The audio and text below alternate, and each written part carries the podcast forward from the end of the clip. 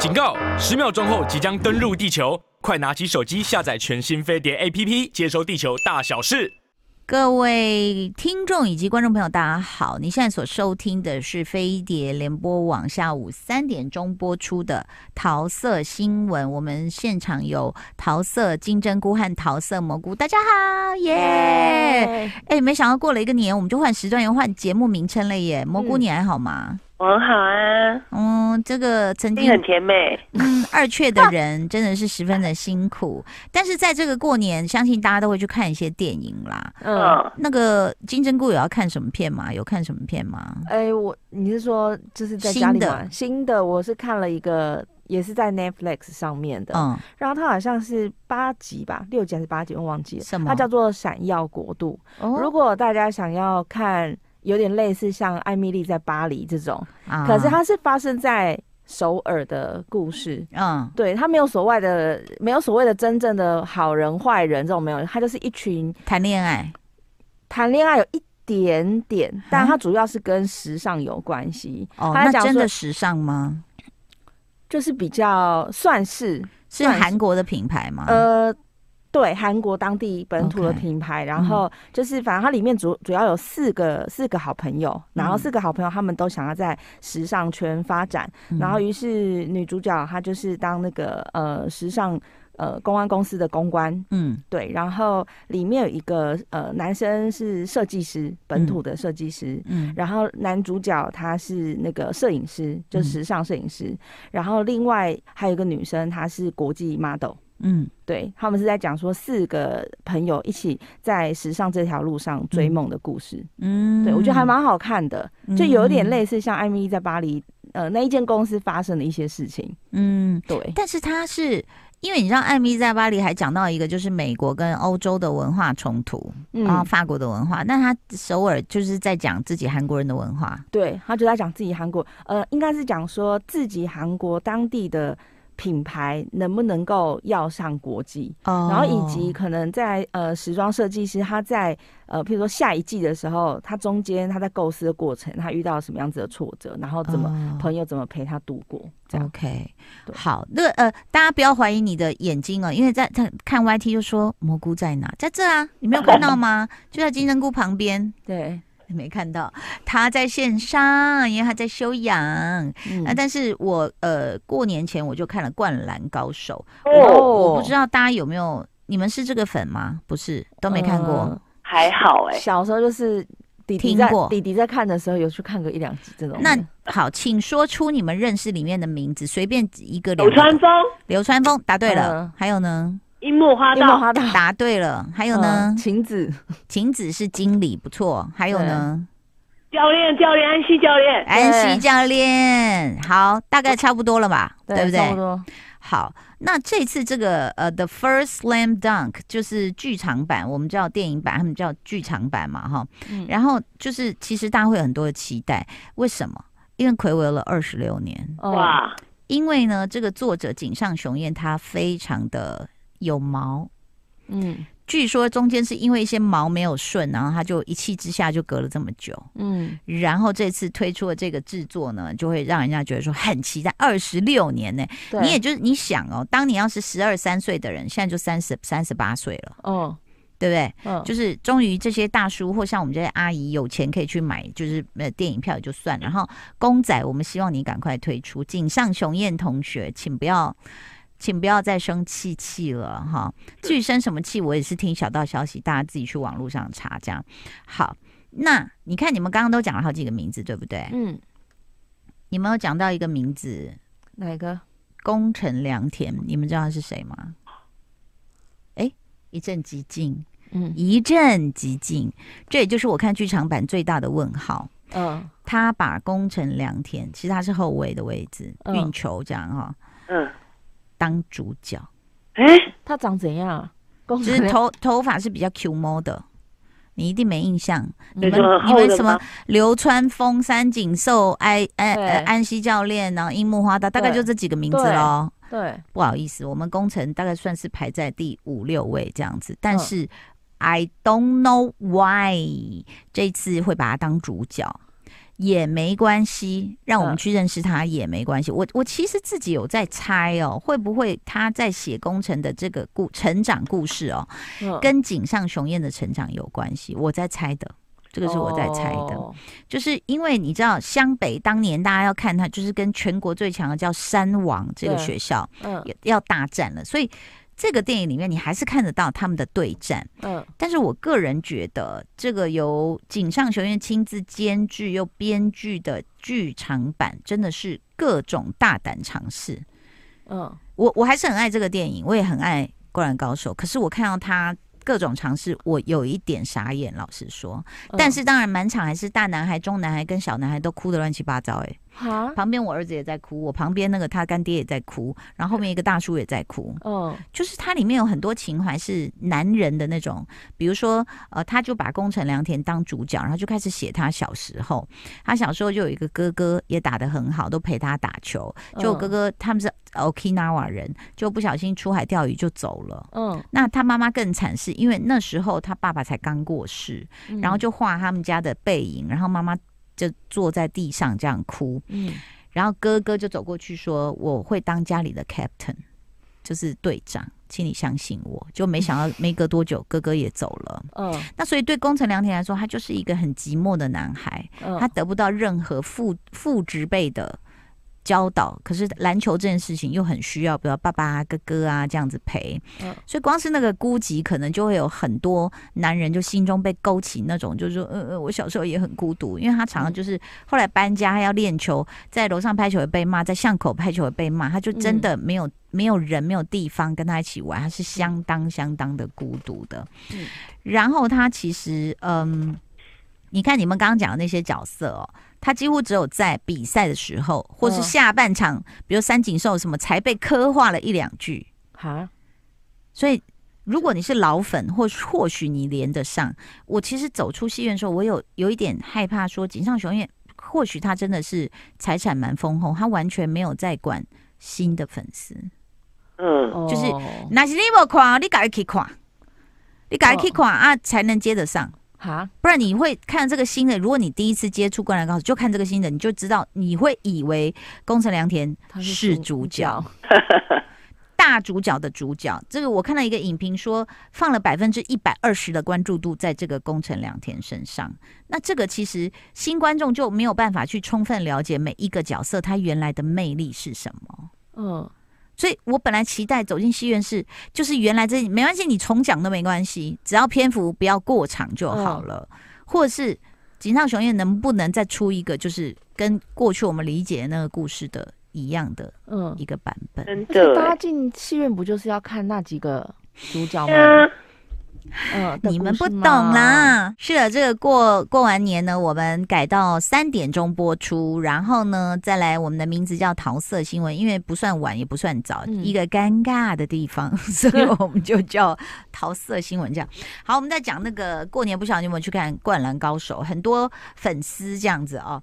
然后呢，这个就这个人就变成一个。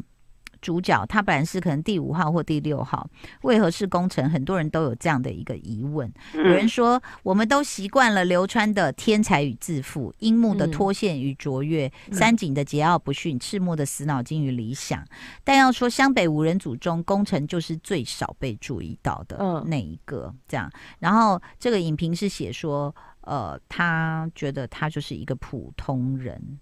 那嗯，电影就是放了这么多重量在他身上，然后呃，好，还我我不是说有很多惊讶的部分嘛？对你知道一个惊讶部分就是他怎么写这个那个那个呃蘑菇，你要写剧本嘛？你你想一下哈，嗯，打篮球是不是？比如你看一场很重量级的比赛，你是不是希望从头看到尾？对啊。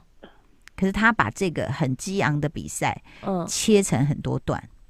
就是当你看到说啊，这球啊，他怎么办？我们现在严重落后，怎么办的时候，就噔就跳到工程小时候一个人在寂寞的练球。哦，哎，然后他哥哥走了，然后什么时候你就这样啊，就你的呼吸频率也跟着慢下来。嗯，然后你当你要进入这个故事的时候，又噔又回到球场上，你想说哦，对对对，刚刚已经这样子落后很多了，该怎么办？现在换谁上场？然后樱木花道现在怎么样？什么什么？然后噔又跳回他。这个哥哥走后，他小时候打球，然后把场边有两个选秀教练说：“哎呀，还是不如哥哥什么什么。”就是我们在戏院中一直在这两种 tempo tempo 中切换呢，一直在整整那个我我 观众。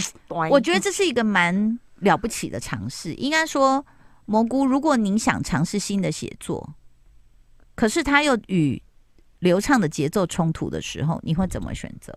我觉得你要先站稳自己的脚步，才能去做这种尝试。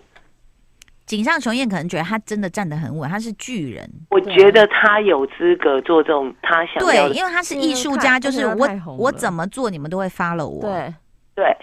可是 follow 的人心里会有一点嘀咕呢。当然会啊，会觉得说，哎、欸，在干嘛？怎么了吗？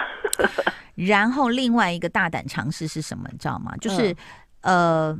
我会有点小暴雷，但过完年应该有些看过的都看过，就是说，哦，已经卖成这样了。对，这卖的非常好。然后他就有一个关键，就是主角湘北这一队一直落后。嗯然后都在想怎么回来嘛，哈、嗯，那其实他就说，其实我觉得他讲的很好，就像篮球里面，有时候不是只是靠体力，还有你的意志力，就是你有没有顽强到底，就是一直在抵抗的这种心，还是你一下就被击溃了？就没想到樱木花道还是担任他这个角色，就出来吼一吼，嗯，然后就意思就是说我们大家一定有机会，然后大家就一直在算那个落落差的分数跟剩下的时间这样。在最后的关键，你知道球赛在那个时候已经是沸腾了，永远教练声音也听不见了，然后全场都开始在大吼大叫什么什么的。你知道井上雄彦他在最后那个关键湘北能不能拿下那个逆转胜的分数的时候，嗯，从抄下那个球到传球到跑回去到投篮的慢动作有没有投进这一整段是没有声音的。哇，你能想象吗？哎、欸，我觉得这个尝试蛮蛮蛮厉害的，很厉害，完全没有配乐，没有对白，连特效，比如说球这样唰唰唰，这个声音都没有哦。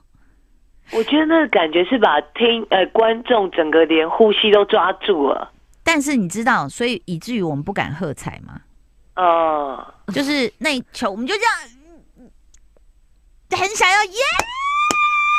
这样，呃，就大家就，然后终于有一个大叔就 nice，就这样而已，嗯，就这样而已。就我们大家在戏在戏院里面就，我自己一直在那边捏我自己大腿，然后在想说到底要不要大叫，我很想大叫。我我觉得这编剧超屌的，好厉害，超厉害的，就他本人，就他本人，对。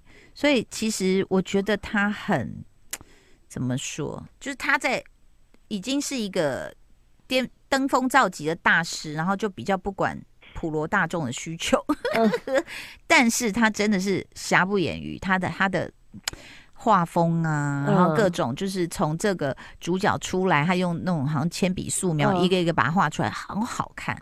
嗯，他在作画作画上面这些技术，当然还是我觉得就是大师，只是有很多的问号在我们的心中啊。嗯，对啊，然后就会觉得说，然后你知道。樱木花道他受了一个可能影响他一生的伤，嗯，最后的彩蛋，嗯，他还是放在宫城良田身上，所以我们就这样。樱木花道怎么了？所以反正这个工程就是他自己啦。我我觉得，对，我也这样觉得。哎，他是在讲他自己啊。不是，他后面他又安排了一个超不合逻辑的井上先生。我必须跟你讲，这一点真的有点不合逻辑。他的彩蛋安排什么？就是那个山王最强的那个，哎，是不是叫泽北？然后跟那个工程，嗯，他的彩蛋就安排他们去美国打高中，嗯、不可能啦！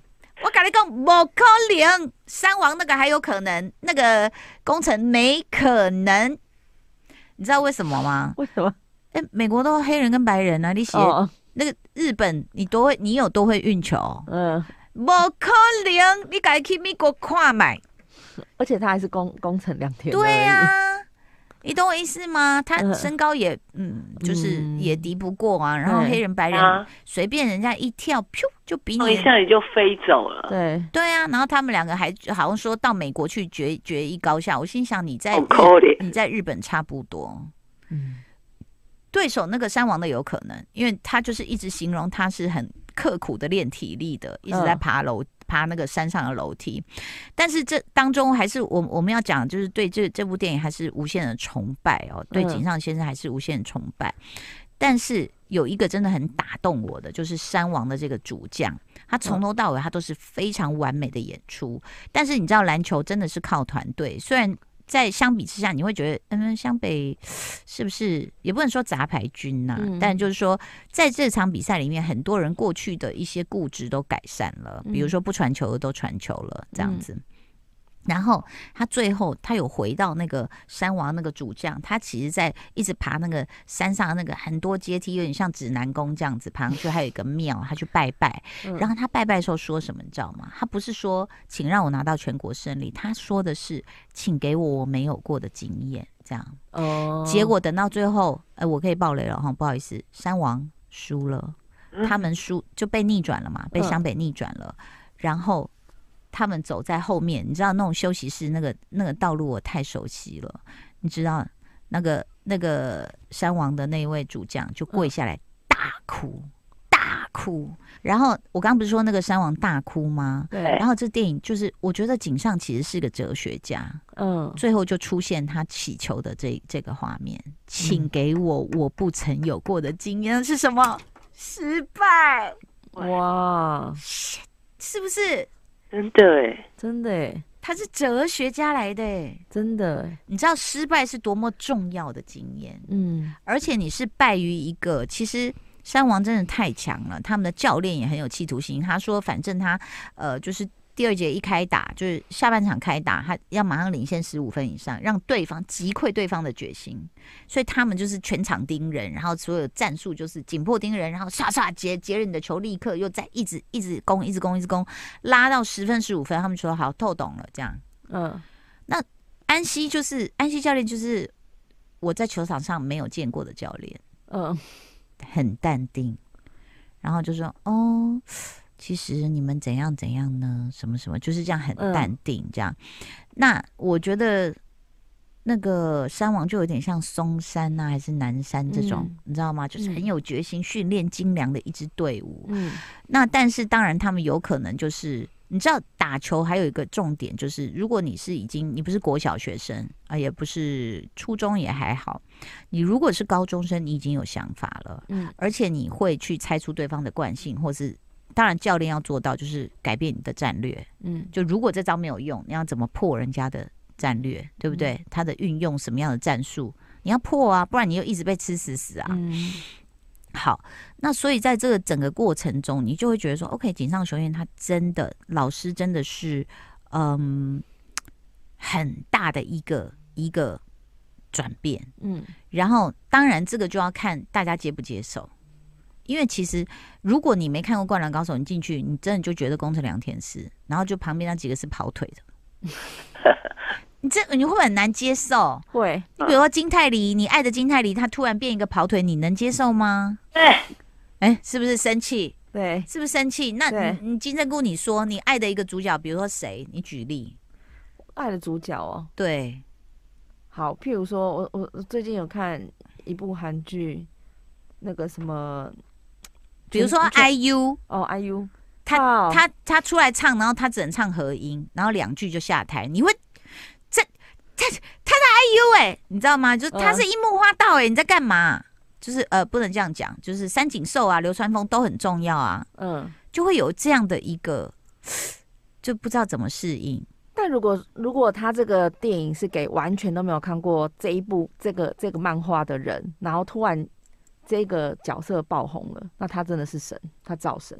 但是你要知道哦，他后来还有很多的，他有很大一部分在不能，我不是说爱情，就是他在言情，他讲的是家庭的感情。嗯，这个就会也让原来的粉丝会有一点觉得，呃，你知道吗？因为《灌篮高手》真真真真真真真真的就是大家就是要进去寻求这个气氛的。对啊。就后来弄哭了很多男孩们，我觉得是不是井上老师就是有一点人生的经验之后，然后他就你知道他他改变他的风格，他改变了哦，他他他真的开始在讲道了。还是男生哭，其实讲说还我一木花道，有可能有可能会这样子。然后那其实，在这个过程中，就是我觉得可以去，嗯，可能跟我们自己设想的预期会有一点差别啦。但是、嗯、哦，真的画的很棒，嗯，画的非常好看，那个真的。我觉得井上雄彦老师让我们大家等了这么久，确实让我们下巴有点掉了。这样子，就是，但是当然，他最后这一站是给了当年读者的一种就是尾声呐，哈。嗯。然后，那这个这个写影评的人呢，呃，隔壁观影有些怪异，灌篮高手他写的，他说至少给了当年的读者一个尾声，只是收尾永远不尽完美。他认为宫城良田当主角是在另外一个平行时空，我不接受。哦我说他 他说的，他说的不是我。哦、嗯，对，但但是这样可能又让大家在期待另外一部，对不对？你可以再画一次，对、嗯、对对，另外一个版本。就是、如果井上雄彦老师反正都已经高手高高手高高手高到这个地步的话，嗯、你就把今天这个故事再用不同的视角画一遍。哦，又要等二十六年，二十六年。哒哒，好的，今天就介绍到这里。非常谢谢生病的蘑菇陪着我们，也谢谢金针菇，谢谢大家收听收看，拜拜。拜拜。